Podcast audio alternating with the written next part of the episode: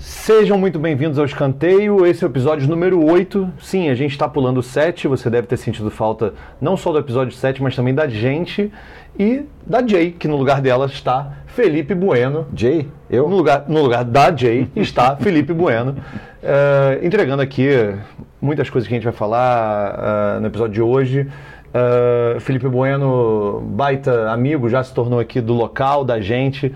E numa dessas conversas, já ah, vamos fazer, vamos fazer. A Jay não está fora, ao contrário, ela está editando esse vídeo, inclusive.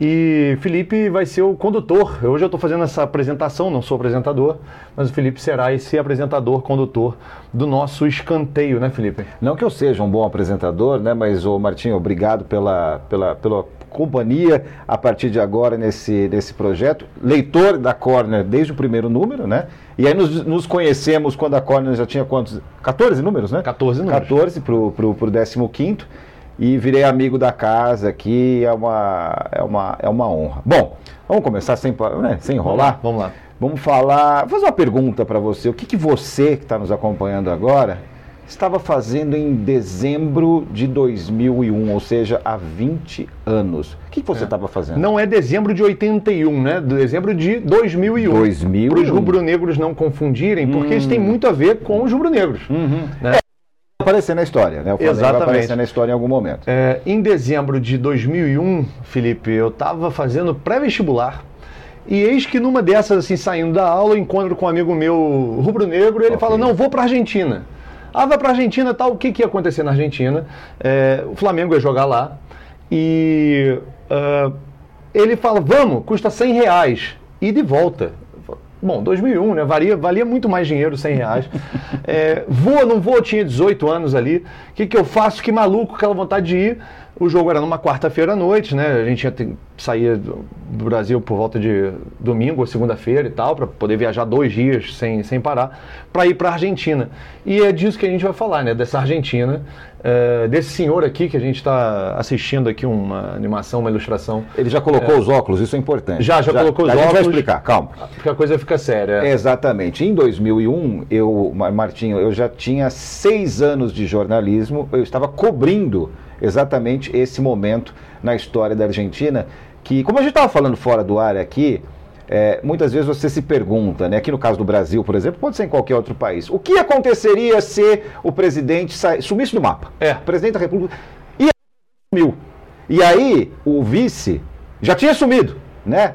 O terceiro na sucessão ficou pouco tempo. O quarto, o quinto, foi uma que grande acontece, né? Qual, qual, o fim disso aí? Até onde vai? Exatamente. A Argentina conseguiu colocar isso em prática, né? É, é, é espetacular do ponto de vista do, do evento. Aquele saiba, aquele que vai acontecer, lá aconteceu. O que seria e lá aconteceu. Então, esse senhor que a gente está vendo aqui, é, para quem não conhece, é o ex-sogro da Shakira, mas muito mais conhecido. Excelente apresentação.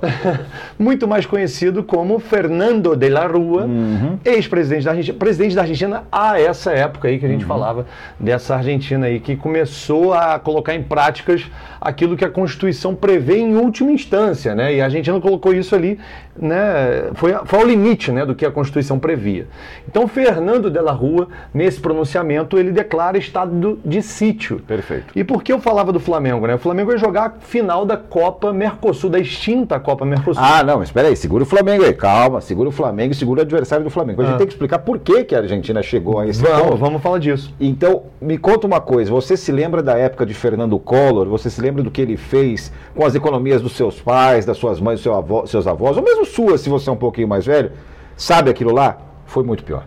Foi muito, é. muito pior Quem... e a Argentina entrou numa guerra civil. Exato, exato. A gente vai, a gente vai é, é, mostrar isso aqui um pouco, né? falar disso para quem nos ouve aqui, vai entender o contexto. Essa Argentina, em dezembro de 2001, é, para quem nos vê com imagens, nos vê com imagens, sensacional. É, já está vendo aqui um pouco dessa ilustração aqui, né? Essa Argentina colapsando, né? Uhum. É, é, começa a ter uma onda de saques. Depois, o estado de sítio ele vem ao compasso disso, né? Ele declara o estado de sítio porque realmente a coisa já estava fora de controle. Mas o estado de sítio é justamente para poder enfiar a porrada. É, é, foi isso que aconteceu. E começa num, a ter repressão num país que tem as feridas ainda muito mal cicatrizadas daquele período ditatorial é, é, de Videla, enfim, que marcou tanto ali embora tenha sido muito mais reduzido que o brasileiro, uhum. foi muito mais sanguinário, né? Foi, foi uma muito mais pesado, né? É, foi mais comprimido ali, mas bem mais sangrento. Então, os argentinos têm uma postura, e a gente vê isso em vários eventos, de enfrentamento, muito mais do que de ah, não, beleza, vamos correr para casa porque o bicho está pegando. Não, eles enfrentam e, e, usam isso, por já ter morado lá, eu posso falar, usam isso inclusive com fins é, de previdência, né? no sentido de vou ganhar uma aposentadoria do Estado porque eu fui lesado, eu tive um, uma ferida, e então posso entrar aqui como. São direitos adquiridos. Exatamente. Né? Ou na cabeça da pessoa, ou é, é por lei. Exatamente. Né? Uhum. É a mesma coisa que. É óbvio que os ex-combatentes das Malvinas sofreram traumas e eles merecem, ainda lutam por esses direitos né, de, de ressarcimento, né, de uma indenização do Estado, mas é. Digamos que os números de ex-combatentes que buscam esse tipo de indenização é muito maior do que aqueles que foram realmente para as Malvinas é, é, lutar, né? E, e é, é disso que eu estou falando. Muita gente vai para tentar se aproveitar dessas situações também. Então, sempre que a gente está vendo uma coisa de contexto argentino, tem que entender que tem muitos aproveitadores e um certo teatro ali. Agora, a coisa realmente existiu, ela uhum. existe e esse Argentina 2001 ela tem precedentes. O que, o que leva né, a esse contexto de, 2000, de dezembro de 2001, Felipe, é uma coisa meio insólita, né? Que um ano antes da coisa explodir, o Chacho Álvarez, que era o vice-presidente, renuncia. Então estamos em 2000 agora. 2000, uhum. outubro de 2000, uhum. o Chacho Álvarez renuncia, é, sendo acusado de corrupção. Essa foi, digamos, a, a, a, não vou dizer a desculpa, mas o motivo por ele ter renunciado, mas o motivo é porque ele não estava conseguindo dialogar no Congresso Lembrando que o Congresso é, argentino é sempre majoritariamente, fisiologicamente, peronista. Uhum. E esse governo de La Rua não era peronista. Né? Ele era da União Cívico, é, Cívico-Radical, uhum. é, é, que eles chamam só de os radicais, né? os radicales. É, então era um governo que não estava conseguindo liderar o Congresso. Porém, é, a questão econômica era o que realmente estava trazendo um colapso iminente e que ninguém queria assumir essa bomba. Era mais ou menos isso. Isso. Tanto que há uma renúncia no Ministério da Economia, assume Lopes Murphy. Lopes Murphy dura duas semanas e vem no lugar dele o personagem que todos se lembram que era Domingo Cavalo. Domingo Cavalo assume. Ele, ele era famoso nos cadernos de economia dos jornais daqui do Brasil. No claro. do, do telejornais do Brasil ele aparecia sempre, né? Exato. E o que, que ele diz de primeira? Ele mantém a convertibilidade, que seria a paridade peso-dólar. Uhum. Ele institui que vai, isso vai ser mantido, era uma coisa que já vinha lá da época de Menem um peso, um dólar, era uma fantasia que a Argentina Absolutamente vivia, artificial. Totalmente artificial. A, a, economia do país não tinha condições é, é, de manter aquela paridade e isso, essa bomba ia estourar. Então aí que começa a galera querendo né, batata quente, passar uhum. para o outro. Mas o cavalo assume essa missão né, e, e mantém já no seu discurso ali. É, e ele assume em março de 2001, em 1 de dezembro, 20 dias antes de tudo explodir, ele anuncia o Corralito, que você comparava aí, né, Felipe, com o Collor, do período Collor ali, congelar poupança, esse Exato. tipo de coisa. O curralzinho. Se, o que era esse curralzinho, né, o Corralito? Era você ficar limitado a 250 pesos de saque por semana, no mês, no máximo mil pesos, que à época ele quis manter essa, essa paridade, significavam mil dólares. Né? Mil dólares, ok, mas espera aí, por que, que eu não posso sacar mais? Entenderam o recado que, olha, alguma coisa vai explodir aí. Então, sabendo disso, a galera começa a ir para a rua, pra, porque o medo era perder as economias em dólar. É uma doideira, né? Para depois retirar em peso. Mas, ó, é. Martinho, ó, isso aí e a relação com o futebol a gente vai contar no próximo bloco. Bom, então nós voltamos com o episódio número 8 do Escanteio. E, Martinho, ó, quando você tem uma situação como essa num país que receberia uma final de campeonato, talvez seja melhor dar uma segurada nessa final de campeonato, né? É, acontece que isso foi tudo no dia, né? Uhum. A gente vai contar esse, eh, no detalhe isso aí, é, porque a economia da Argentina já vinha anunciando né, os potenciais colapsos e, e, o futebol acontecendo no sentido de Copa Final do Mercosul, para acontecer lá, o São Lourenço vem para o Brasil, joga com o Flamengo, quer dizer, e antes disso, um mês antes disso mais ou menos, eu estava num shopping no Rio de Janeiro e eu fiquei assustado com os argentinos naquele. Mas tudo bem, turista, né? De repente está ali querendo gastar e tudo. Mas eu fiquei um pouco assustado com a quantidade de coisas que eles carregavam, assim, tá. comprando tudo que viam pela frente. num shopping. Shopping não é um lugar de você fazer muitas compras. Você vai, eu digo, para estocar, para revender, seja lá o que for, não é um lugar de, de sacoleiro, né? Uhum. E era uma sensação meio de sacoleiro, dos caras levando tudo que dava para comprar. Ou seja, o Brasil não tinha mais uma paridade que teve ali durante muito pouco tempo, de 94 a 95, desde o Plano Real. Os argentinos viram a oportunidade, cara, vamos lá, vamos comprar tudo que der e vamos levar para gente. Né? Alguns vieram, inclusive, para ficar nessa época. Né? Aliás, nessa época, é. aqui no Brasil, a gente já tinha tido o choque do segundo mandato do governo Fernando Henrique Cardoso e aquela história cambial caiu, né? Caiu, Aquela não. história do primeiro. E, e, na Argentina, eles seguraram. Era mais ou menos parecida, claro que a Argentina tinha os problemas A origem era parecida, né? A origem mas... era O conceito é. era, era parecido, mas as realidades eram diferentes. Só que na Argentina, eles seguraram a bronca. Como uma economia cinco vezes é, mais fraca. do Brasil, cinco vezes mais, mais, mais forte. Exato, né? exato. Então eles quiseram manter uma ilusão que nem o Brasil aguentava. Então uhum. imagina a Argentina, que nesse período sofreu uma desindustrialização absurda. Né? De, eu lembro de amigos meus falando, cara, não fazia sentido você comprar um sapato argentino. Você comprava um sapato italiano porque ele custava 50 pesos. Era uma coisa ridícula. Uhum. E isso desindustrializou o país, enfim, o país começa a, a, a apresentar esses sinais muito antes, mas a galera quis manter, porque tem uma síndrome argentina aí também, né, de querer ser uma Europa é, é, separada pelo Atlântico, né, tem um pouco desse, dessa síndrome argentina. Até, até, os anos 30 do século 20, a Argentina, principalmente Buenos Aires, né, foi uma espécie de capital europeia aqui do lado Oceano Atlântico. Mas, uma, uma Europa em crise uma Europa e em, Buenos Aires indo né? em pouco. Subindo, subindo. Exatamente. Subindo. Mas daí para frente caiu. E, e, aquilo que você falou no bloco passado dos militares, é, no momento mais agudo, né, foi mais pesado aqui no Brasil, mas foi menor. Só que é, nesses anos de 30 para frente, teve outras ocasiões em que houve ditaduras na Argentina e participações de militares no poder. Isso ajudou a quebrar um pouco o país. Aí veio o Perón, aí foi é. outra bagunça, e todo mundo sabe que a história da Argentina é muito tensa, né? Desde, desde, desde antes até, mas a gente está falando desse recorte, né? Exatamente. E em 2001, Felipe, em outubro, ou seja, um pouquinho antes do anúncio do, do Corralito, é, teve eleição legislativa lá para o Congresso. Não, não é como no Brasil, que as eleições são todas integradas. Né? Exceto a municipal, no Brasil você vota de presidente até o deputado estadual no mesmo dia. Lá sempre foi separado. É, é, o, o, quando, quando, assume um governo no Brasil, ele já assume com todo o Congresso definido, Isso. governos estaduais, enfim. Então há toda uma mudança integral no Brasil no, no plano político. Enquanto que na Argentina não, isso é fracionado, né? É, o De La Rua ganha em 99 a eleição e em 2001, tem ele... dois anos depois, tem eleição para o Congresso. E ganha majoritariamente o PJ, ou seja, os peronistas, Partido. Justicialista. E tem um fato que simboliza muito já um descontentamento especificamente com o governo atual, com a situação que eles chamam lá de oficialismo, é, que é o voto de protesto, o voto bronca, que eles falam, né? No Brasil tem aquele caso emblemático de Tião Macalé. Tião Macalé, teve que, o que quando voto também, quando o voto Cacareco. Era, quando né? o voto era no papel, as pessoas Isso. votavam em quem bem entendiam, né? uhum. né?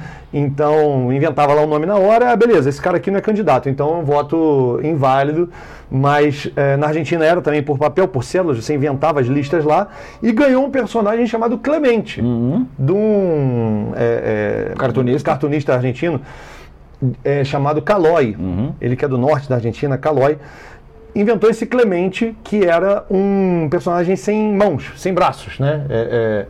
Sem braços. Ele ganha, dentre lá essas listas inventadas, quem ganha é o Clemente. E esse Clemente era muito usado no futebol para ilustrar goleiros que não pegavam bolas fáceis, porque ele não tinha braços, ele uhum. não, tinha, não tinha mãos, então ele não conseguia fazer certas defesas. É, mas ele acaba ganhando pra, pra, nessa eleição para o legislativo, porque é o seguinte: se ele não tem mão, então ele não vai roubar. Era uma, já uma forma de você. O eleitor, isso é ótimo, né? É, foi um personagem fantástico. É, e aí, voltando a Della Rua, é, ele se depara nessa, com essa situação toda e não vê outra uh, opção que não fosse renunciar, né? É, a, porque a população vai para a rua de um nível, enfrentando os, os, militares ali, né? a Polícia Federal Argentina, é, a cavalaria, tudo isso, mas o, De La Rua ele não, ele não enxerga saídas políticas, muito menos econômicas, Uhum. porque ele vai até o final defendendo a questão da paridade, Da paridade do câmbio, é. E isso era impossível de sustentar, né? E aí começa aquela derrocada de presidente De presidentes, aquela escalação. que você falava, que se você quer imaginar como seria, a Argentina mostrou isso que teve De La Rua durante aí é, dois anos, é, é, que ele assumiu no final de 99 e renuncia no final de 2001, um período ali é, é, que depois pós-Menem, Menem fica 10 anos no poder na Argentina, Dois mandatos. é, dois mandatos.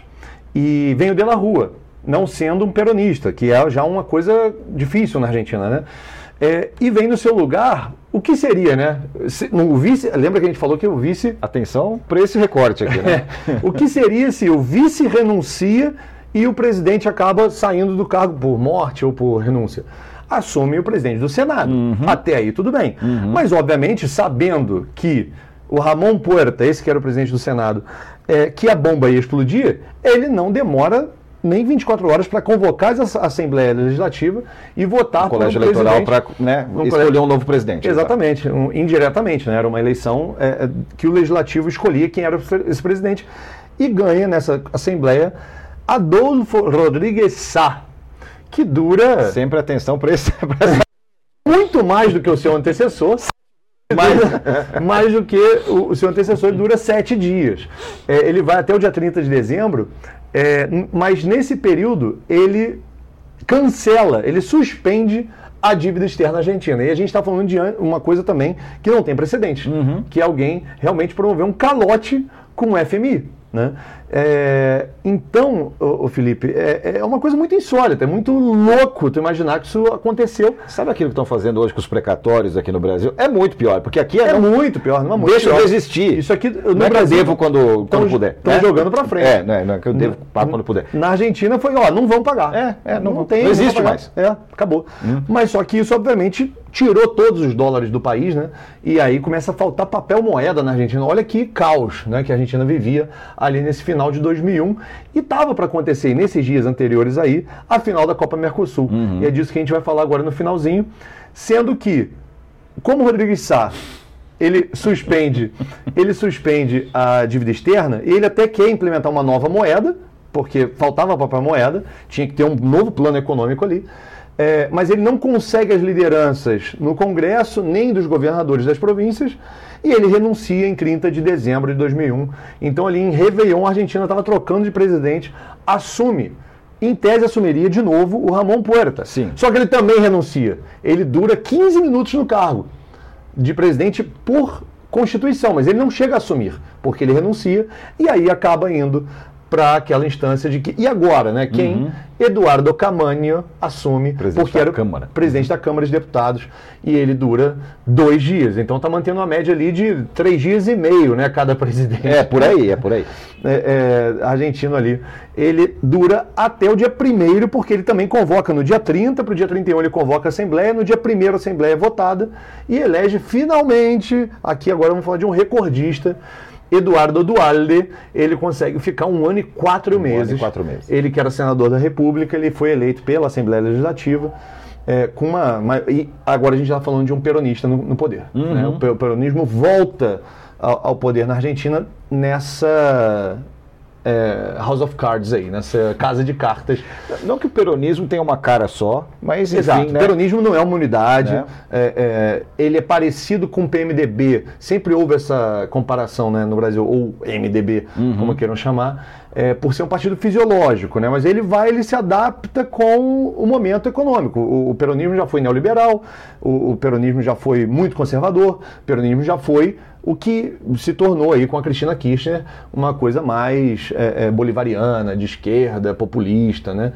E o Dualde termina esse tampão aí até maio de 2003, né? E vem o Nestor Kirchner e o resto da história aí mais recente que o pessoal sabe. Daqui a pouco tem bola rolando. Daqui a pouco voltamos já. Escanteio, volume 8, episódio 8, como queira você, e a crise de 2001 na Argentina. Tá na hora, Martinho, de falar de bola rolando no fim bola contas. rolando finalmente, né? Né? Porque acontece que a bola não pôde rolar, né? Nesse nessa catatombe aí de, de presidentes argentinos, né?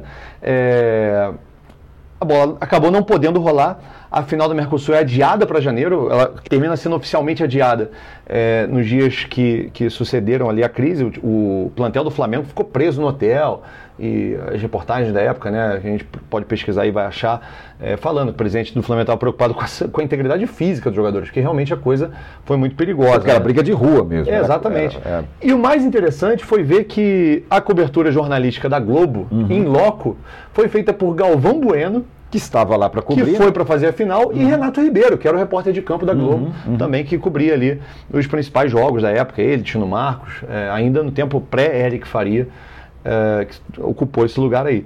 E ele foi o correspondente, Galvão Bueno, no Jornal Nacional, entrando ao vivo. E o Galvão Bueno dá, é, não o furo, né, mas ele dá a exclusiva de que o Fernando de la Rua estava saindo de helicóptero da Casa Rosada. Da Casa Rosada.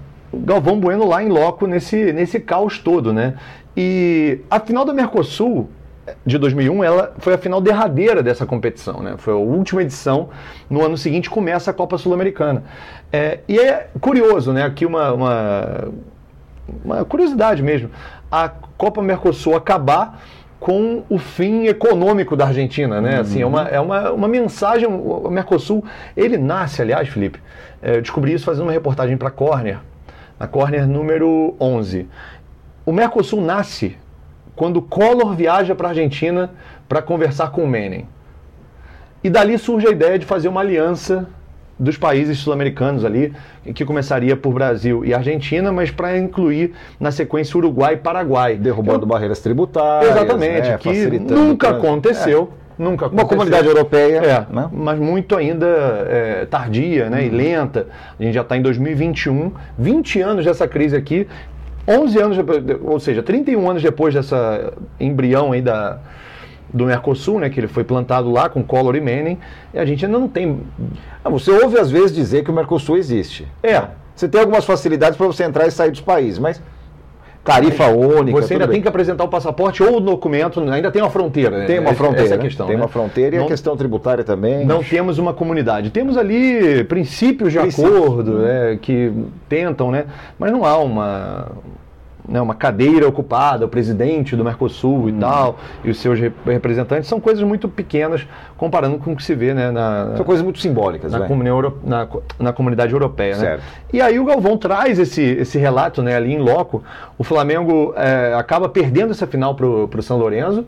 São Lourenço ganha o seu primeiro título continental. Uhum. Ele era chamado, e do, ainda demorou, né, para deixar de ser chamado disso, porque ele ganha também a, a Sul-Americana, mas era a, as iniciais, né, Clube Atlético San Lorenzo de Almagro, o CASLA, você vai ver as iniciais, eles chamavam de Clube Atlético Sim Libertadores de América, né?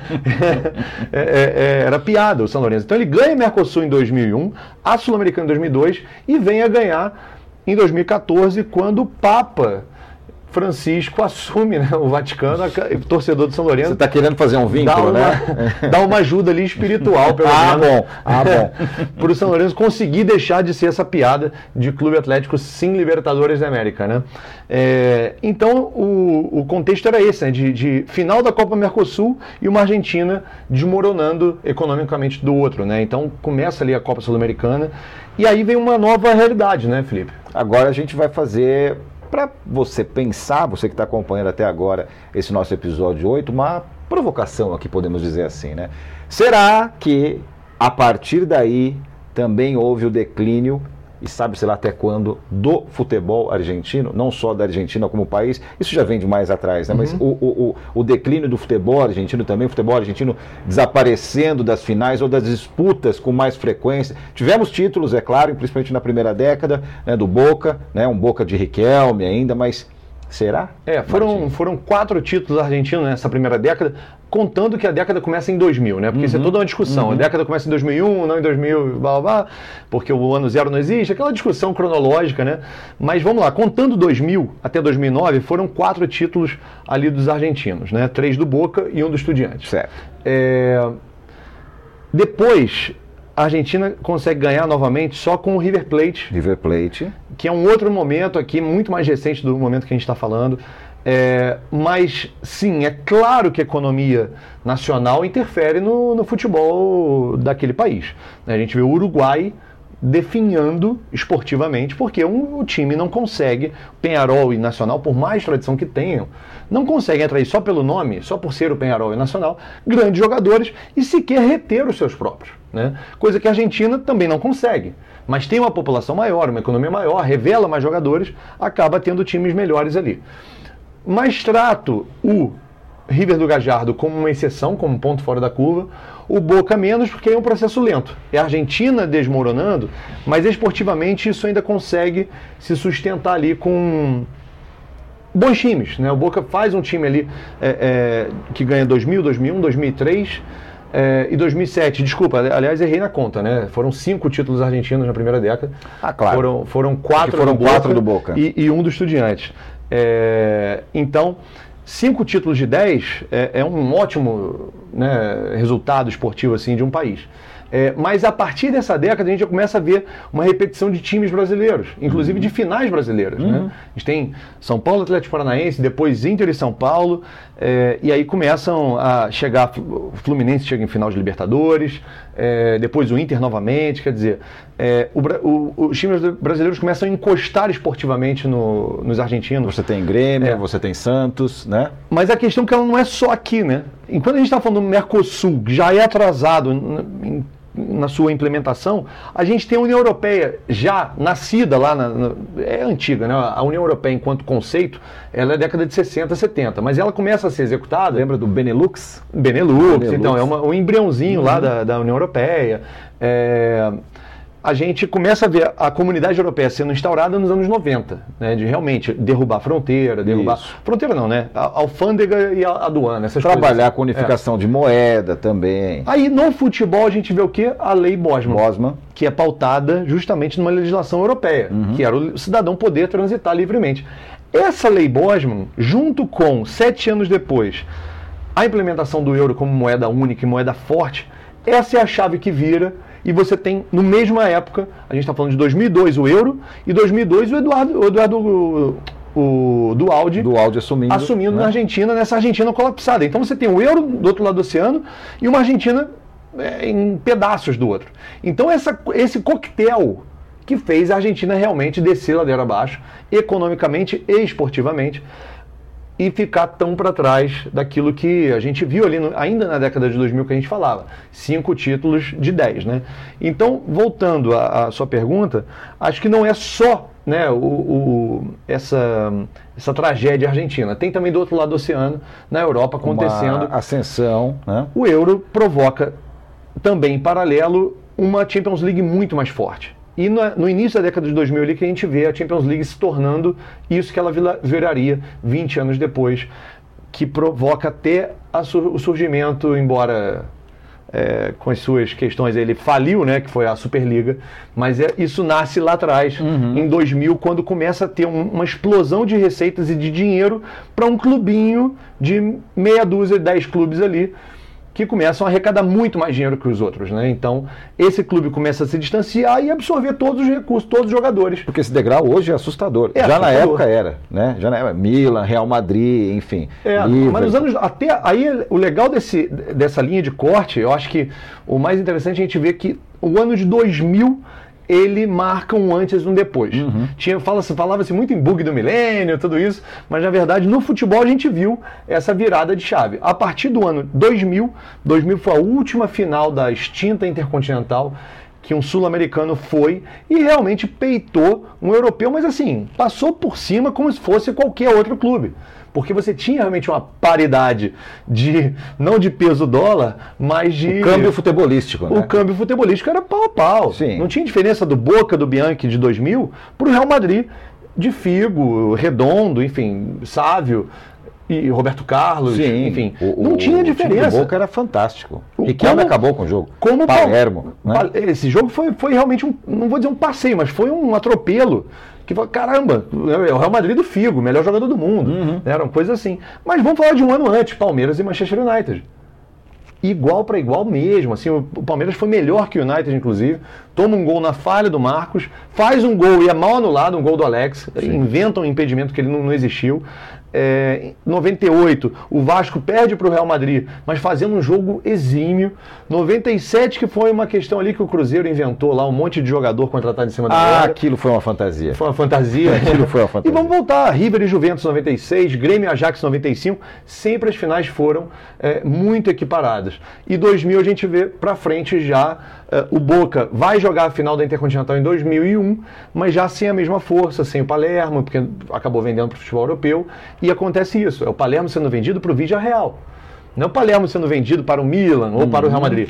Começam a surgir novos clubes ali, médios, que contratam Fazem jogadores frente aos nossos, né? Financeiramente falando. jogadores de ponta Uhum. é, é, brasileiros, né? É, então aí começa o gap a abrir de uma forma. Então acho que não é só a, a resposta tem a ver com a Argentina, né? Mas sim com o que estava acontecendo no mundo, né? E o futebol acaba é, obedecendo essa ordem econômica. Bom, você é meu convidado, Martinho, pra gente comer umas empanadas agora, que tal? Vamos, por favor? Como não? 9 do escanteio, em 2022. em 2022. É. Valeu. Um abraço, gente.